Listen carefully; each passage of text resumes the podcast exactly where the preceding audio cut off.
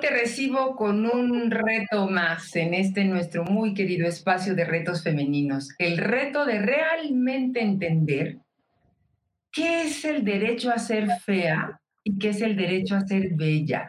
Yo sé que la forma en que lo estoy expresando, el derecho a ser fea y el derecho a ser bella, puede estar ya desde este momento generando molestia, incluso alguna incomodidad, alguna sorpresa, y tiene toda la intención de, ocasionar esas reacciones para que podamos de una vez por todas hablar de uno de los temas que quizás causa eh, mucho sufrimiento en algunas mujeres y lo vivimos de una manera silenciosa para hablar del tema de la belleza, de la fealdad, de la vejez, de la flacura, de, la obesidad, de bueno, cuántos temas hay alrededor del físico de nosotras las mujeres que sin saberlo lo podemos estar convirtiendo en una identidad que no necesariamente nos esté llevando a la felicidad. Y para hablar justo de este tema, el derecho a ser fea y el derecho a ser bella, tengo a mi muy querida amiga Zaira, quien con ella tuvimos hace algunas semanas esta conversación y dijimos, creo que tenemos que compartirlo con nuestras amigas de retos femeninos. Mi querida Zaira, qué gusto saludarte, bienvenida seas. Gracias, Tere, muchísimas gracias por la invitación a lo largo de toda tu trayectoria profesional como eh, astróloga científica, como también practicante de algunas filosofías orientales, también de trabajos con energía, has podido escuchar N mujeres que sufren y sufren muchísimo porque no logran, por ejemplo, estar en una relación de pareja porque dicen que es porque están feas o que no pueden conseguir un trabajo porque dicen ellas que es porque están feas. Y puede ser que no hayan estado tan equivocadas, Zaira, que no, que se hayan vivido consecuencias porque no son el estereotipo, porque no somos de estampita, porque no somos igual que lo que salen en las revistas, Zaira. Así es, cuando nosotros hablamos del derecho de ser fea, en realidad lo que estamos diciendo es que tenemos derecho a no encajar en el estereotipo que para, para nuestra cultura o para nuestra sociedad representa lo bello, ¿no? Lo bello es algo que para, la, para las culturas occidentales este, se relaciona con lo femenino. Vamos a poner de ejemplo a los griegos. Para los griegos, eh, los conceptos eran representados por deidades. Entonces teníamos a Venus, esta diosa súper bonita, y ella era la diosa del amor y la belleza. Entonces, lo femenino, este, digamos, en esa cultura, algunas otras culturas más antiguas y hasta nuestras sociedades, es algo que se relaciona con lo femenino. Entonces, por ende, se relaciona con las mujeres. De ahí que si nosotras somos mujeres, somos, digamos, eh, ya, digamos, nacemos automáticamente con esta cuestión de ser femeninas, ordenadas, dulces, delicadas y bonitas. Entonces resulta que si nuestra personalidad o nuestro físico de alguna manera no, no, se, no encaje en este estereotipo, es como una gran carga. Y las mujeres vamos cargando con este rollo de no soy lo suficientemente femenina, no soy lo suficientemente bonita, y ahí es donde empieza a entrar el conflicto. Es, un, es para mí una cuestión de conceptos que están mal entendido y este es un muy buen espacio para poderlo platicar y conceptos que se introyectan, que se hacen propios, que dirigen inconscientemente nuestra vida y que pueden estar siendo una gran causa de sufrimiento por no entender lo que nos acabas de compartir ahorita, que es algo estipulado, eh, dictado, quién sabe desde cuándo hasta acá, y que está pues con una gran necesidad de ser cuando menos visibilizado.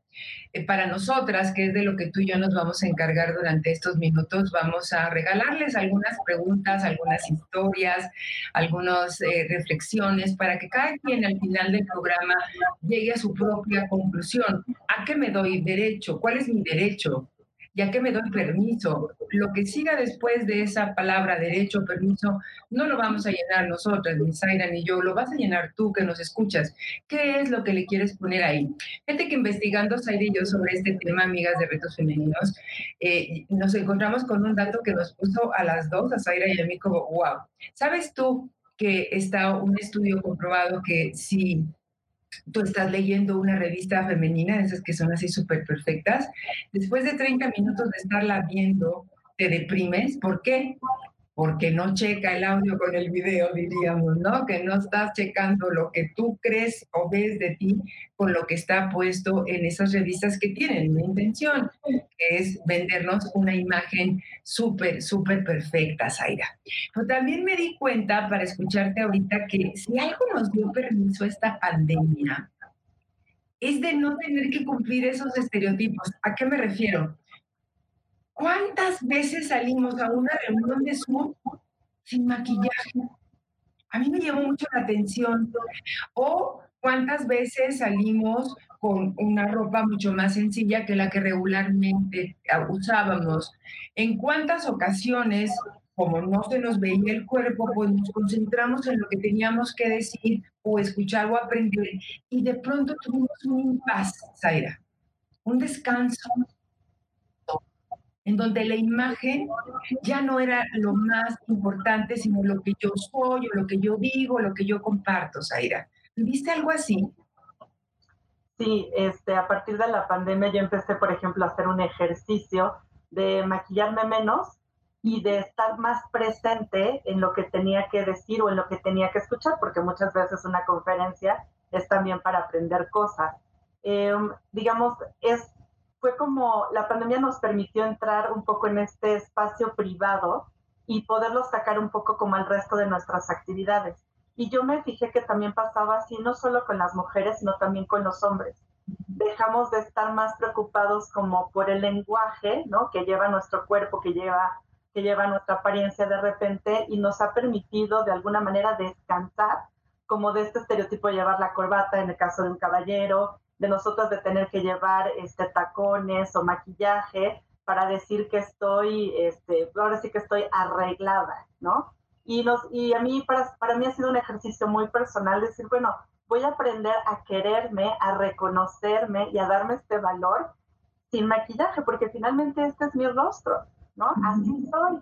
Y eso no quiere decir que yo esté fea o que yo esté bonita, ¿no? Asociamos el maquillaje con la belleza, ¿no? Píntate para que te veas más bonita, maquíllate para que te veas mejor. No, en realidad hay que cambiar las palabras. El concepto es estar presentable o no, ¿no? Este, doy clases por línea y alguna vez les pedí a mis alumnos que encendieran la cámara y hubo un comentario de una alumna que me, que me llegó al corazón porque me vi reflejada. Me dijo, no, Miss, no quiero prender la cámara porque estoy horrible. Y yo en ese momento le dije, bueno, me dijo, deme unos minutos. Perfecto, se arregló, prendió la cámara y en realidad es una chica linda, ¿no? Pero este, ya me llegó muchísimo ese comentario y ya después entendí que estamos usando mal los conceptos. Una cosa es no estar presentable, es decir, estoy en pijama, a lo mejor el código de, no estoy cumpliendo con el código de, de vestimenta. Eso es muy diferente a decir que no eres bonita, a decir que eres horrible. Cuando decimos eso y nos decimos eso, estamos demeritando nuestro valor como, como personas, porque volvemos a esta asociación. La mujer tiene que ser bonita para tener un valor. Y en realidad no, o sea, te digo, son estos conceptos que tenemos que volver a cuestionar. Puedo no estar presentable, pero eso no quiere decir que yo tenga que atacarme por no cumplir con este protocolo de presentación. Sí, eh, me, me, encanta la propuesta que nos estás haciendo, Zaira, para poder entonces empezar a hacer ese trabajo de resignificación. Primero, ¿quién soy yo para mí? ¿Cuáles son los recursos con los que yo cuento para mí? también resignificar qué significa para mí la belleza, no bonita, que no es lo mismo, o lo que no está, o lo que decías tú de lo presentable. Me quedé pensando ahorita que decías la palabra arregladita, ¿sabes a qué me suena? Como si estuviera yo desconchopladita, ¿no? Este, date una arregladita, como si estuviera abollada, maltratada, como si esto estuviera mal. Eh, eh, aprecio mucho que nos pongas esta palabra, presentable. Presentable cuando quiere, es un acto de cuidado hacia ti y, una atención hacia los demás, porque tú no te ves, pero los demás sí. Es, es, es más como un acto de cuidado, es más como un acto de amor hacia ti, ese cuidado, que el estar cumpliendo con esta demanda que hablas muy bien de date una arregladita. Y lo decimos con tanta frecuencia, lo veo yo cuando teníamos espacios para reunirnos entre amigas, vamos a tomarnos una foto, espérame, espérame, Luego, luego la, la, boquita y el esto, ver qué filtros tiene la, el, el, teléfono para que salga bien. Y no nos damos cuenta de que estamos a veces creando una, una prisión, una jaula eh, en estos conceptos tan, tan anquilosados y tan pesados, tan proyectados en las mujeres, que, que, podemos estar dejando ir una oportunidad como la que nos han estado dando estos meses que tú comentas, que es la libertad de, de ser un poquito más ligera. A mí me encantaba, y ya no lo veo con tanta frecuencia, cómo subimos fotografías de cómo estábamos arregladitas de aquí para arriba y de aquí para abajo cuando nos tocaban los meses de calor descalzas bueno, es hora y fecha que yo ando así. Cuando tuve que volver a salir con tacones ya no sabía cómo caminar, Zaira. Pero es eso, la invitación del tema de hoy es el derecho a ser fea, el derecho a ser bonita, porque las dos partes tienen sus pros y sus contras, de eso vamos a hablar ahorita con Zaira, para estar un poquito más ligeras en la vida. Exactamente. Em, como estamos asociando lo bonito con lo femenino, estamos, digamos, esta división de conceptos o de ponerles género a los conceptos es una, eh, digamos, pone una base muy injusta, no solamente para las mujeres, pero también es para los hombres, ¿no? Si nosotros buscamos en Internet y queremos poner en el buscador y ponemos belleza, el 90% de las imágenes que vamos a ver ahí tienen que tener con productos que están dirigidos para las mujeres o vamos a ver a, las, a una mujer, ¿no? Pero si yo pongo en el buscador valentía, es muy probable que yo encuentre imágenes de hombres, ¿no? Guerreros, fuertes, todo este tipo de cosas. Estamos poniendo género a adjetivos que en realidad nacieron para describir cosas, no, o sea, para describir personas, pero no están, como dicen, genitalizados. Una mujer puede ser valiente, un hombre puede ser bello, y no por eso vamos a demeritar su valor no soy menos mujer, ¿no? Por ser valiente y este hombre no es menos hombre por ser bello. Pues ahí entramos en una cuestión de géneros que, o, de, sí, de genitalización, que es, con lo que hay que tener cuidado, ¿no? Eh, es muy grave para una mujer no ser bella en una sociedad como esta. Hay un peso, hay una condena social. Así como hay una condena para los hombres, por ejemplo, si no eh, no son valientes, si ellos no pueden expresar miedo, ellos no pueden llorar, ¿no?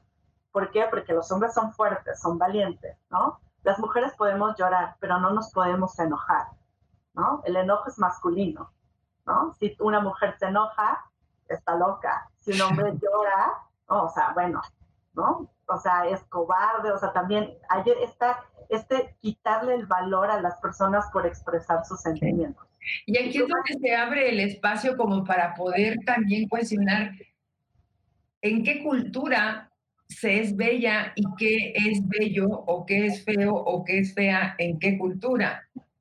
Mira, yo me puse con toda intención el día de hoy esta, esta blusa. Es hecha con telar de cintura de Chiapas.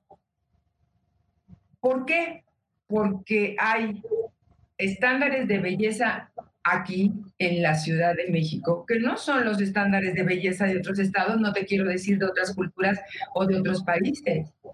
Cuando yo descubrí la belleza de esta ropa que traigo encima la energía de, de una gran cantidad de mujeres, este es mi concepto de belleza, pero me han, me han dicho que ando disfrazada por ejemplo, ¿no? O que, que si con mis faldas largas, etc. Ese es el tema. ¿Cuál concepto de belleza según qué cultura? Hay otros espacios en donde los trajes sastres, que son un símbolo de, de, ciertos comportamientos ejecutivos, eso es lo que rige y eso es lo que es eh, elegante. Y en otros lados no. Entonces, esa es la invitación, ¿no, Zaira? O sea, elegante qué, dónde, cómo, cuándo, quién. O sea, la sociedad podrá estar diciendo algo, pero ¿qué digo yo? ¿O cómo es que yo me quiero expresar a través de mi concepto de belleza? y a través de mi concepto de, de, alegría o de delicadeza o de femenino también. No hay un concepto cerrado. Claro, cuando las personas te dicen que la belleza está en los ojos de quien la mira, en realidad nos estamos hablando de que es un concepto muy subjetivo, es muy personal, que va a responder a tu contexto, a tu, a tu, este, a lo mejor tu historia de vida, ¿no? Nosotros entendemos el concepto, te digo, muy, muy occidental, ¿no? Este, judio-cristiano, eh, también patriarcal, o sea, vamos entendiéndolo así, blanco, ¿no? Este, o sea, caucásico, ¿no? Nuestros estándares de belleza tienen que ver más con estos estereotipos y están dejando fuera la diversidad. Yo creo que una de las invitaciones hoy sería pensar en que somos diversos, así como somos personas y cada quien tiene una idea, nuestros estándares de belleza también van a ser diferentes. Por eso hay que incluirlos, hay que tomarlos en cuenta y hay que darnos la oportunidad de explorar otros. Como bien decías, yo puedo ponerme una, este, una pieza, eh, no sé, de vestimenta que a mí me parece bello, que no, o sea, que a lo mejor no es parte de lo que yo heredé, ¿no? No es parte de mi contexto, pero que tengo esta capacidad de verlo y no juzgarlo y decir, no, esto no encaja en mi patrón de belleza, lo voy a descartar. No. Y eso de esto no encaja en mi patrón de belleza, eh, podemos estárselo aplicando a otras mujeres. Decía una, alguna vez tomé un curso de, de psicoanálisis, introducción, ya no recuerdo quién era, pero parece ser, ahorita me acuerdo de la autora que decía que las mujeres nos maquillamos para otras mujeres que nos maquillamos para ser aceptadas, que nos maquillamos también por esta idea ancestral de que de ser escogidas para reproducirnos, de ser escogidas para que se nos mantenga para que se encontremos un proveedor. Estoy hablando de la prehistoria para acá, para que nosotras que no estábamos hechas para trabajar pudiéramos ser mantenidas y sobre todo significaba sobrevivencia.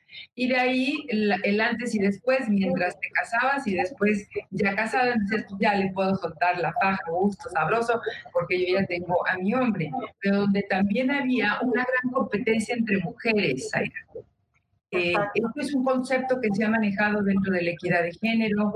Hay algunas eh, posiciones feministas que hablan que a veces eh, es las mujeres pudieran estar siendo como más severas en, en, en, la mujer. Fíjate que yo contando algo personal, es de algunas mujeres, es de mujeres, no de hombres, de quien yo he recibido las peores críticas por mi aspecto físico. La última fue hace poco, que eh, hice un retiro el año pasado y mi busto ha ido creciendo. No soy alguien que se descuide, no soy alguien que se alimente mal, tengo 62 años y parece ser que estoy embarqueciendo por cuestiones de hormonas o mi cuerpo se quiere expresar de esa manera. Pero sí, ya pasé de un 34B a un 38C y parece ser que va creciendo, ¿no? Uy, antes muerta que decir la talla de, de busto o de peso, ¿no? Mejor te digo antes cuántos años tengo, decirte cuánto peso. Bueno, pero fíjate cómo una persona, eh, una mujer me dice, me dice después que cuando me vio dijo, ¿qué le pasó a Tere? A mí me dolió haber escuchado eso. No se lo dije, pero pensé, ojalá llegues a mi edad y te pase lo que me está pasando, porque quiere decir que estás viva, porque quiere decir que estás sana y porque quiere decir que te estás, porque estás viva, si no, no te puedes dar cuenta de que ya subiste a un 38. y así de varias mujeres, por ejemplo, hay que si las canas, hay que si las arrugas, es, estamos como muy pendientes las unas de las otras. Y yo de hombres nunca he recibido eso.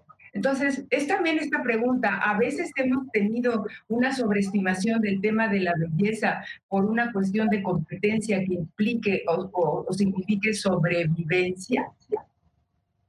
Me parece que me parece que sí. Eh, para, digamos, para este concepto occidental de belleza están muy encerradas tres características que ahora tenemos la oportunidad de cuestionar, ¿no? Que la belleza se aplique a la sexualización, es decir, para ser bella tú tienes que estar en una edad reproductiva, ¿no? No se te ocurre envejecer porque, uff, eso es un pecado, ¿no? Y ser niña implica que también como que tienes que tener prisa por desarrollar características sexuales secundarias, ¿no? O sea, que te salga busto, que se te hagan caderas, que se te afine la cintura. Y volvemos a esta cuestión cultural, ¿no? Yo tengo que estar en cierto peso, en cierto también cierta altura, tengo que este, responder a cierta raza, ¿no? Porque puedes tener el peso, puedes tener la talla, pues, pero no se te ocurra no ser blanca, o rubia. Ándale, ándale, ahí está otro. Y entonces sí, hablamos de que, y, y, eso, y es algo que está ya tan inmerso en nuestra sociedad, que es lo que estabas comentando hace rato. Las mujeres empezamos a ser este mismo verdugo de otras mujeres, ¿no? Es inevitable, ¿no? Eh, digamos, eh, que las mujeres nos, nos sintamos criticadas, no solamente por los hombres, sino también por las mujeres. Y me parece que este es también un espacio muy bonito como para decir, voy a ser un poco más amorosa conmigo misma, ¿no? Y entender que mi cuerpo cambia, o sea, mi cuerpo ha cambiado, el mío personalmente ha cambiado por cuestiones de tiroides, por cuestiones de hormonas, por cuestiones emocionales, ¿no? Y me parece que eso también me ha, me ha permitido ser un poco más comprensiva con las otras chicas. Entonces, a mí no me importa qué talla tengas, la verdad, ¿no? yo estoy haciendo este trabajo como ser comprensiva y también comprender a las otras. Y me parece que este es un ejercicio que las mujeres deberíamos hacer. Entendemos, todas entendemos la carga que llevamos por esta obligación a cumplir con los estándares de belleza, que deberíamos ser un poco más amorosas con nosotras mismas y con las demás y decir, a mí me importas lo que tú vienes a hacer, lo que tú sabes, lo que tú quieres decir. Estamos conversando aquí en Retos Femeninos con Zaira Montes. Ella es una extraordinaria y amorosísima mujer que se dedica a la astrología desde un punto de vista existencial, eh, no sé, tan profundo. Yo jamás había podido tener acceso a alguien como ella. También te dedicas al tarot, te dedicas a todo lo que son procesos de sanación a través de energía, pero sobre todo te pones al servicio de nosotras, Zaira, para poder comprendernos y entendernos. Dices algo que me toca mi corazón, que dice, comprenderme a mí para comprender que la otra está haciendo lo mejor que puede, así haya decidido tener un pelo rosa o decida quedarse las canas, porque esa es otra a la que decide ser como ella misma, date una arregladita. Ni se te ocurra dejarte como si todas tuvieran derecho a opinar sobre lo que yo quiero hacer. O sea, para donde te muevas va a haber alguien porque somos tan críticas con las otras como estamos siendo con nosotras mismas. Y, eso es algo a tomar en cuenta. Eh, ¿Y por qué les digo a lo que se dedica Zaira, entre otras cosas, que es a conectar contigo, una, dos, a que tú te comprendas y te conozcas de una manera muy amorosa, muy suave, fue lo que ella hizo conmigo. Nosotros tuvimos una sesión y de pronto empezamos a ver que salía el tema de la belleza o el tema del peso, la edad, etcétera. Y hemos hecho una comunión las dos desde nuestras experiencias personales, que nos conectamos en llanto, en comprensión, en conexión, decir, del otro lado hay otra que también le está doliendo este tema. Y ahí dijimos, dejemos pasar un tiempo para que nuestras almas se acomoden y en cuanto podamos hablar las dos, vamos a hablar con las otras, Aira. Así fue como nació este tema, porque necesitábamos la una con la otra decir, me está doliendo esto y me da vergüenza hablar del tema, ¿no? ¿Te acuerdas que salió el tema de la vergüenza? O siento que voy a ser este, excluida o que voy a ser em, criticada. De pronto se crea una burbuja de comprensión entre tú y yo. ¿Qué es a lo que vamos con este tema? El derecho a ser fea y el derecho a ser bonita es el puro pretexto para captar tu atención, pero es, es porque ese es el objetivo creemos comunidades en donde intentamos que el otro es como quiere ser y está pasando por lo que necesita pasar, porque es ahí donde está lo sanador, Zaira. Es en esta conversación tú vienes a decir, sí, yo he pasado por esto, o a mí me ha dado pena, o he llorado, o no he entendido, me ha criticado, que ponemos las condiciones para que otras se sientan también igual, Zaira. Así fue como nació esta plática.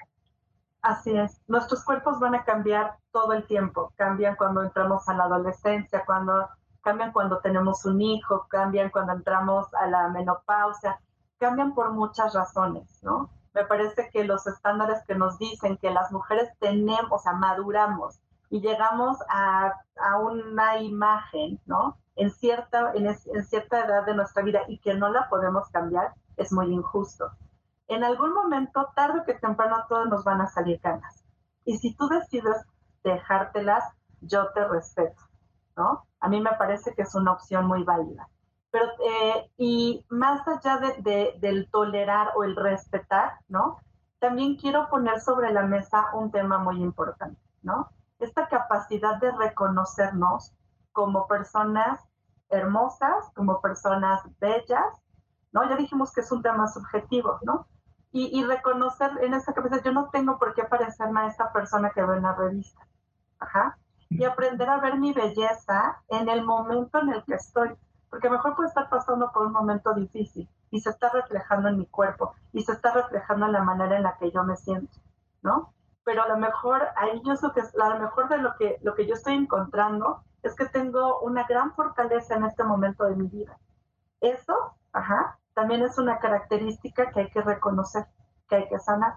Habíamos alguna vez platicado de que cómo es posible que veamos nuestras fotos 10 o 20 años después y que entonces digas, ay, mira, qué bonita era, ¿no? Pero ya pasaron 10 años, ¿qué tal si yo hoy, ¿no? No me estoy reconociendo como una mujer bella y dentro de 10 años veo esta foto y digo, mira, sí, ¿no?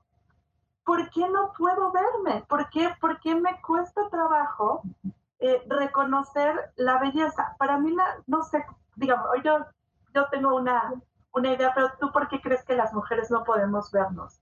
bellas en el momento presente. No podemos vernos porque no nos hemos, no aprendimos de otras mujeres a mirarnos. El me miro mirarme es todo un proceso de autoconocimiento, de valentía, de, tiempo también, de prioridades, en donde la prioridad seas tú para poder hacer esto y para que se convierta como en un hábito de estarte viendo constantemente. Decías ahorita, el cuerpo que tengo en este momento, sí, porque ya vimos que sí, ¿verdad? No le vamos a ganar la, la, batalla al tiempo ni a la gravedad, por más que quieras, se va a ir todo para abajo. Y esta parte, esta parte de la conversación que, que tenemos ahorita, que es, veo mis fotos de, pero qué bonita era. Eh, no es nada sano estar viviendo en la nostalgia, ¿eh? porque te pierdes del ahorita que ya vimos que sí se acaba y sí se va. Y a mí me parece que algo que a mí, Teresa, me ha enseñado a mirarme, que son los libros, Aire, porque no me enseñaron a mirarme. Y mirarme no es mirarme con el látigo del desprecio, sino verme en la aceptación de lo que en este momento soy a lo largo de todos los años. Y justo uno de los libros que me ha enseñado a verme sobre este tema se llama La Edad de los Milagros, de Marianne Williamson, y dice justo eso. Un día, al mirarme al espejo, sentí lástima por mí misma. Oh, Recuerdo cuando era joven, pensé, tenía la piel más tersa, los pechos más altos, el trasero más firme, todo mi cuerpo era voluptuoso, tenía más energía y prácticamente brillaba con luz propia. Ojalá me hubiera dado cuenta entonces. Y ahora ya nunca volveré a ser joven. Pero entonces una voz en mi cabeza intervino, a ver, Marian, cállate. Deja que te recuerde cómo te sentías cuando eras más joven. Estabas desquiciada, tenías el corazón agitado, la mente desordenada, unos apetitos adictivos, unas trágicas aventuras sentimentales y un talento mal gozado. Además, habías desperdiciado un montón de oportunidades y tu mente nunca se sentía en paz. Lo que hiciste entonces es exactamente lo que estás haciendo ahora sigues pensando que si tu vida fuera distinta, serías feliz. En aquella época querías un hombre, un trabajo o unos recursos para sentirte segura y ahora quieres seguir siendo joven. Acepta la realidad. En aquella época lo tenías todo, pero no lo valorabas. Tenías el mundo a tus pies y lo ignorabas. ¿Sabes cómo me sentí? El hábito mental de idealizar otra época, otro estado, otra realidad, es una forma de evitar la realidad actual. Y me quedé con eso grabadísimo, ve nomás subrayadísimo lo tengo. Por esto que acabas de decir, Zaira, si no he desarrollado el hábito de mirarme desde antes, pues ahorita que tienes 50 y veas dentro de 10 de 60, vas a hacer lo mismo que ahorita que tienes 50 y ves las de 40. Ahí vas a seguir con los mismos hábitos. ¿Por qué? Porque esa nostalgia, ese vivir hacia allá, es que todo lo anterior fue mejor, es una manera de evitar la realidad ahora. Y tú lo sabes por tu especialidad de una astróloga con todos los estudios científicos que tienes, entre otras cosas, que estamos teniendo una gran oportunidad para vernos como nunca en nuestra vida, Zaira. Así es. Y es una, también una, una gran oportunidad para amarnos, Así como el mundo se globalizó y de repente ya nos enteramos de qué pasa en otros países y que podemos entender cómo viven otras personas, utilizar esta misma, esta misma apertura para abrazar la diversidad, para abrazar el que este, hay otras maneras de vivir, hay otras maneras de, de, o sea, sí, otra, otros conceptos de belleza. Y cuando yo los incorporo a los míos, entonces enriquezco mis propios ojos con los que yo interpreto lo que puede ser bello, ¿no? Y también me puedo dar este lugar, este lugarcito en el mundo y decir, a ver, no cumplo el estereotipo y también decir, no quiero cumplirlo, también se vale. A eso te refieres con el derecho a ser fea o el derecho a ser bella, que en realidad es, no quiero ser otra cosa que no decida yo. E, e, es esa la esencia de, de esta frase, ¿verdad? Si tú me dices que estas son las características ¿no? de la belleza y yo no las cumplo, yo tengo el derecho a decir no gracias. ¿no? No quiero ser esta bella o esta belleza de tus ojos, yo quiero ser mi propia belleza. Yo quiero, poder valorar lo que yo tengo, Ajá, y entonces ante mis ojos poderlo reconocer y poderlo amar. Hay dos temas que quiero poner en, los minutos que nos quedan, Zaira, para escucharte eh, en tu sabiduría. Me, me, encanta conversar contigo, me encanta escucharte eh, me pones todo en todas las conversaciones, puntos de vista diferentes, desde una manera firme y, amorosa y también eh, suave, ¿no? Es, eso, es lo que me gusta. O sea, el látigo no es lo tuyo para hacernos, para ayudarnos, para acompañarnos a hacer conciencia. Uno es, es, es este tema de quién es la que está pidiendo ser bella, la adulta o la niña. Me parece... Si ¿qué es lo que está necesitando a obtener a través de la belleza, no? Me parece que la búsqueda de la belleza es algo que es natural en nosotros, ¿no? la belleza tiene muchas, digamos, es una esfera que toca conceptos como la salud, como la higiene, como la autoestima, ¿no? Por ejemplo, yo me puedo lavar los dientes por higiene y se va a reflejar en cómo mis dientes se ven, ¿no? A nadie le gusta hablar frente a las personas y trae el frijolazo, ¿sí me O sea, son como cosas así. Me parece que e, eso es una búsqueda sana. Siempre buscamos estar lo mejor que se pueda. Siempre hay una fuerza muy, muy importante de nosotros que es el placer. El placer nos mueve, el, el poder estar bien, el bienestar, ¿no? Lo que creo que a veces donde, donde se empiezan a torcer los conceptos es cuando esta belleza tiene que ver con tu valor. ¿No? Cuando mi concepto de belleza, entonces es una caja muy estrecha y donde tengo que forzar a todos a entrar ahí, o si estoy hablando de mí misma, mi, mi concepto de belleza es muy estrecho, tan estrecho que no quepo ni yo. ¿no? Ahí es donde empieza a ser, donde empezamos a distorsionar, porque entonces vienen estas ideas, ¿no? De pues no soy bonita, entonces pues no, no, no valgo, este, no sé si tú has escuchado por ahí conversaciones de mujeres que dicen, ay, no, o sea, es que no, no, no me siento bien o no estoy bonita, no voy a encontrar galán, ¿no? No voy a encontrar el amor, ¿no? Y yo digo, ay, pero como por qué? Sí, sí, ¿Con, cuántos otros conceptos hilamos el, el, el, concepto de belleza? Salieron ahorita dos poderosísimos, valoración y amor ser vista es ser amada. Cuando me preguntabas hace unos minutos de por qué creo yo que no hemos aprendido a ser vistas, eh, también hay una corriente psicológica que dice que la primera mirada que obtuvimos era cuando estábamos ahí en la cunita, ¿no? Agú, agú, así, y no hubo quien nos viera, porque no aprendimos a valorarnos a través de la mirada de otras o de otros. Por eso a veces los grupos de mujeres son muy sanadores porque recibimos esa mirada que en su momento no la recibimos para poder sanar ya como adultas. ¿sí? Entonces, si yo no fui vista para ser valorada, pues entonces imagínate si no lo voy a estar buscando por cielo, mar y tierra. y de ahí solamente soy valorada, si soy valorada, soy amada. Y entonces el mundo se vuelve un estrecho porque si una de estas variables no está, que empieza por el de la belleza física, que es totalmente perdurable, pues ya no sé en qué cuaderno escribo, ¿no? O sea, necesito realmente hacer ahí un trabajo de sanación, que es a lo que, voy, a lo que tú te, dedicas. Y la, el otro tema que pongo en la mesa es, ¿sabes de qué me he dado cuenta?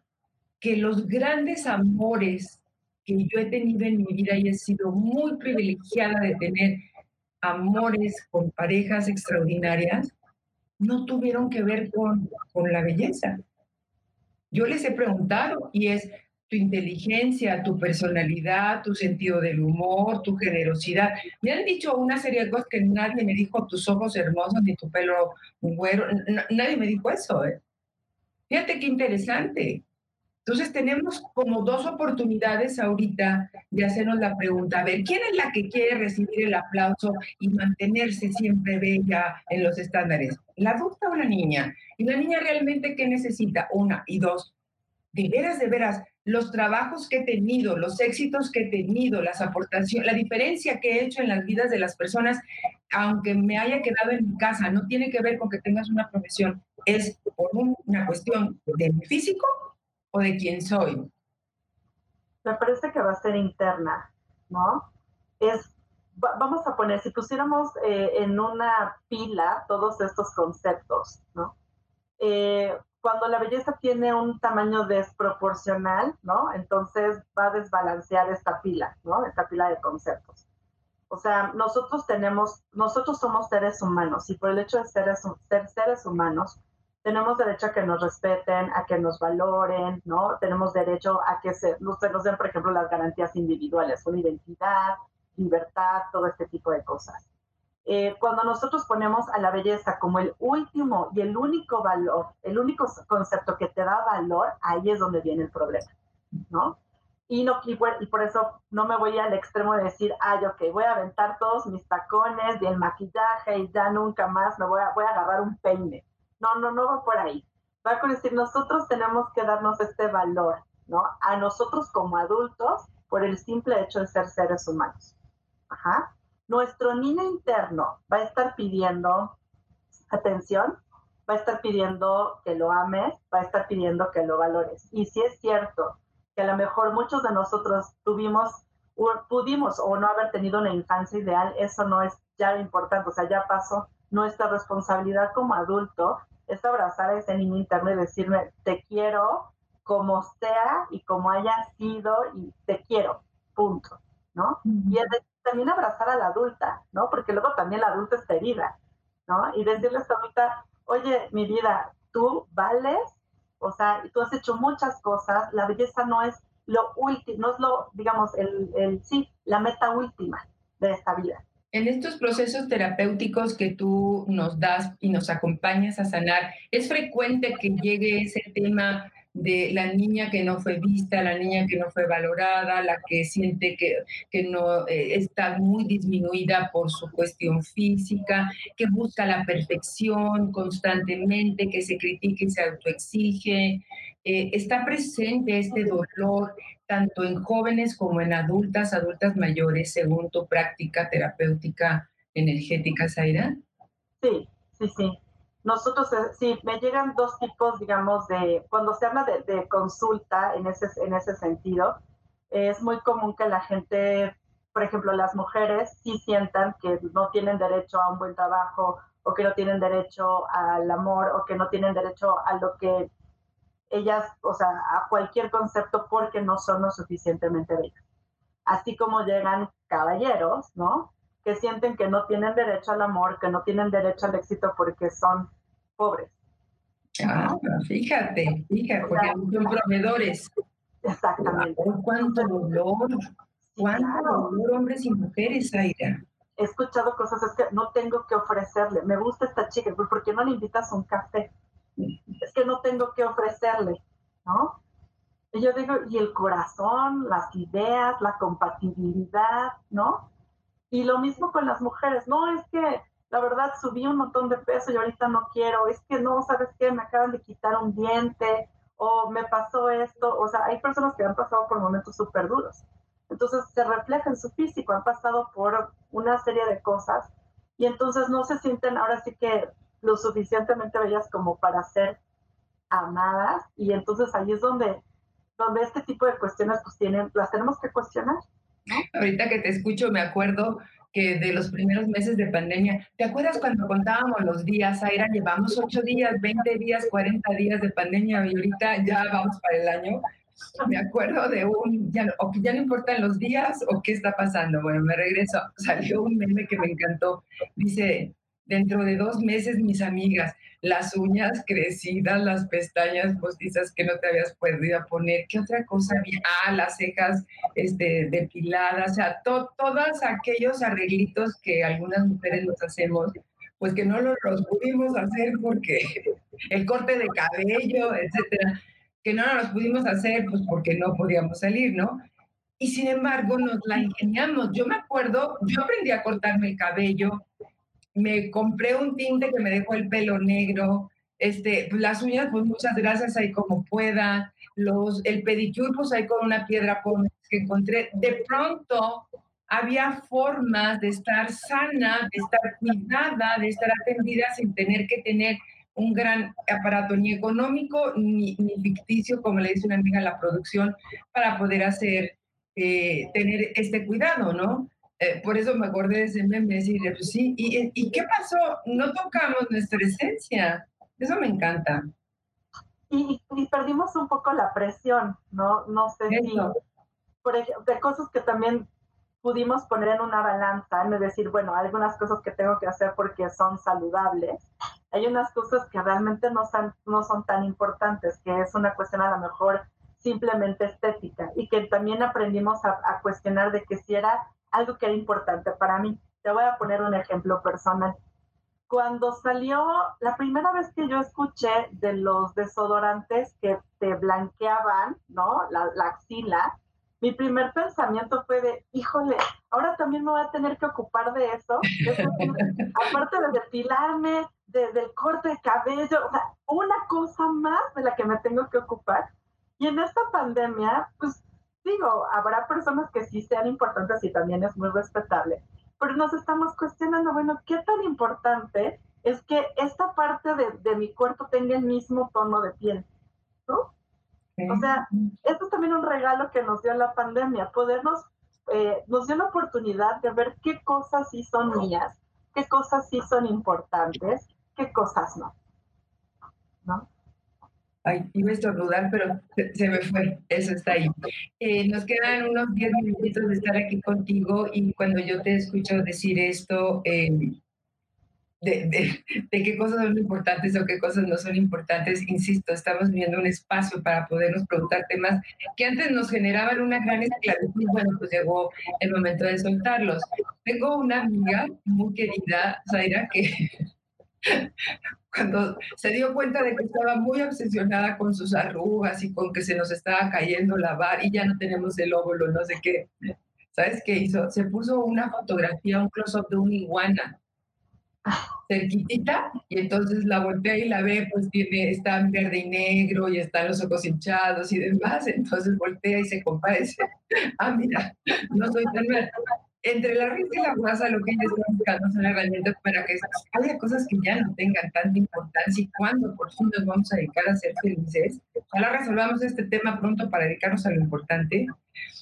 Y, y, me decía ella, bueno, si ya me voy a comparar, pues me comparo con una iguana donde siempre salgo ganando.